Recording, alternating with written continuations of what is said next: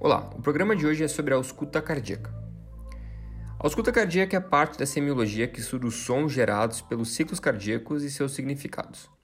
Primeiramente, comentarei sobre os fatores essenciais para uma boa ausculta, os seus principais focos e som normal e, por fim, as alterações mais comuns. Para uma boa e eficiente ausculta cardíaca, alguns pontos devem ser respeitados. Primeiro, o ambiente para a ausculta com silêncio e pouco ruído externo, visto que muitos sons cardíacos são de pequena intensidade. Próximo, o examinador deve se colocar à direita do paciente, e ambos devem estar confortáveis. Também existem posições específicas que favorecem a percepção de determinados sons. Por exemplo, com o paciente em posição decúbito lateral esquerdo, os sons da válvula mitral são melhores avaliados, enquanto que, para melhor auscultar os focos aórticos e aórticos acessórios, pede-se para o paciente inclinar ao máximo do tórax sobre o abdômen. Depois temos a escolha correta e o uso adequado do estetoscópio. Os sons agudos ou de alta frequência são mais bem auscultados com o diafragma, enquanto os sons graves são melhores auscultados com a campânula. Lembrando que ambos devem ser levemente apoiados sobre a pele do paciente e nunca sobre a roupa. Depois temos a colaboração do paciente para se manter imóvel e eventualmente participar de manobras específicas. Agora comentarei sobre os principais focos de ausculta, que são, primeiro, o foco mitral, depois o pulmonar, depois o aórtico e também o foco tricúspide. Então vamos lá, primeiro o mitral, localizado no quarto ou quinto espaço intercostal esquerdo da linha hemiclavicular esquerda. O foco pulmonar, localizado no segundo espaço intercostal esquerdo, junto ao externo. Depois o foco aórtico, localizado no segundo espaço intercostal direito, junto ao externo. E também temos o foco tricúspide localizado na base do apêndice tifoide, no quinto espaço intercostal e ligeiramente para a esquerda.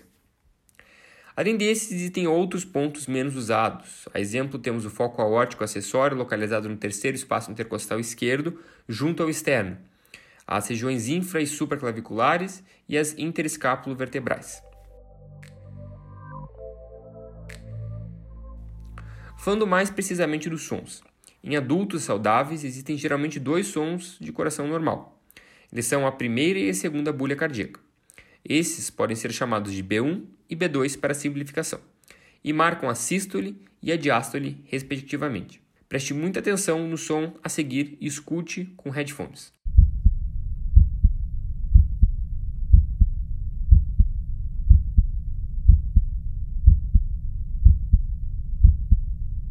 Com o fechamento das válvulas atrioventriculares, ocorre um bloqueio súbito do fluxo de sangue, que vinha dos ventrículos para os átrios. Dessa forma é produzido um som que é a B1. A B2 vem do mesmo mecanismo de reverberação do sangue reverso, só que com o fechamento das válvulas aórticas e pulmonar.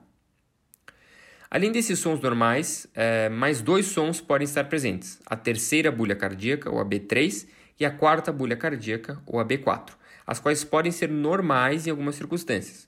Como vocês podem ouvir agora, a B3.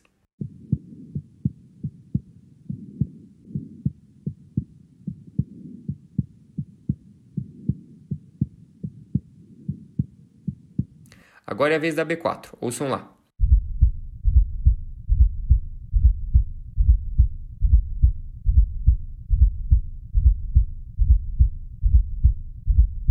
Também podemos encontrar outros achados na ausculta cardíaca, como os atritos, que são sons estridentes e ásperos, e os cliques, que ocorrem somente durante a sístole e são distinguidos de B1 e B2 pela alta tonalidade e curta duração. E principalmente os sopros, que são provocados pela turbulência do fluxo sanguíneo e são mais prolongados que os sons cardíacos.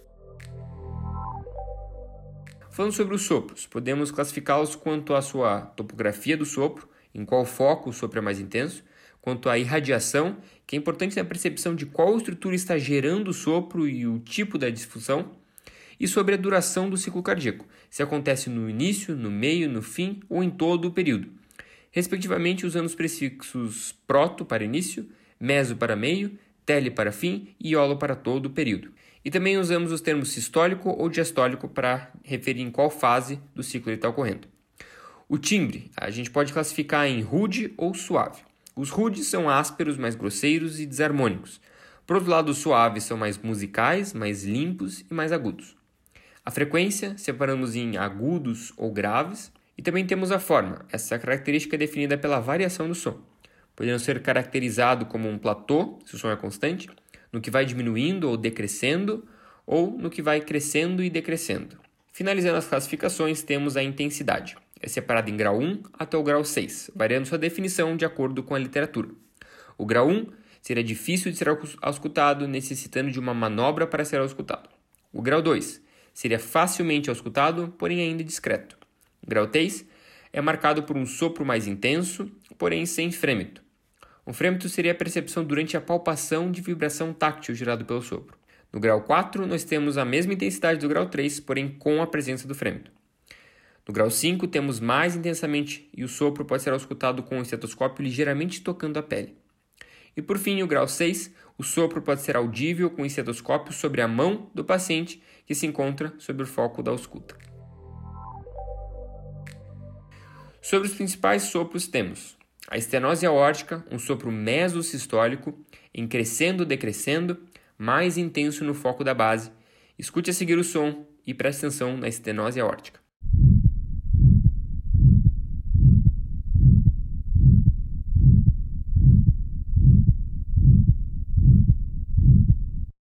Agora temos a insuficiência mitral, um sopro holossistólico em platô localizado nos focos de ápice.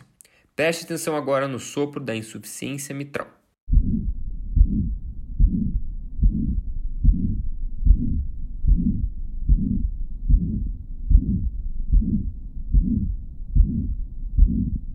Temos agora a estenose mitral, um sopro mesodiastólico de baixa frequência chamado de ruflar diastólico. Agora escute o sopro da estenose mitral.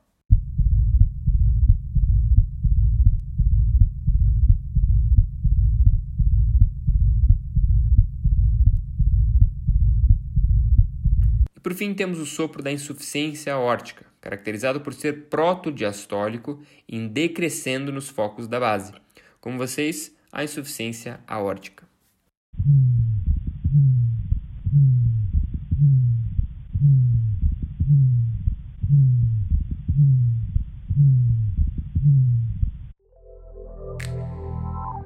Sobre a escuta cardíaca, é isso que tenho para falar. Comentei sobre os pontos essenciais, os focos clássicos, além dos sons normais e as principais alterações. Seja bem-vindo para voltar aqui quantas vezes quiser e treinar seu ouvido. Um forte abraço a todos, até mais.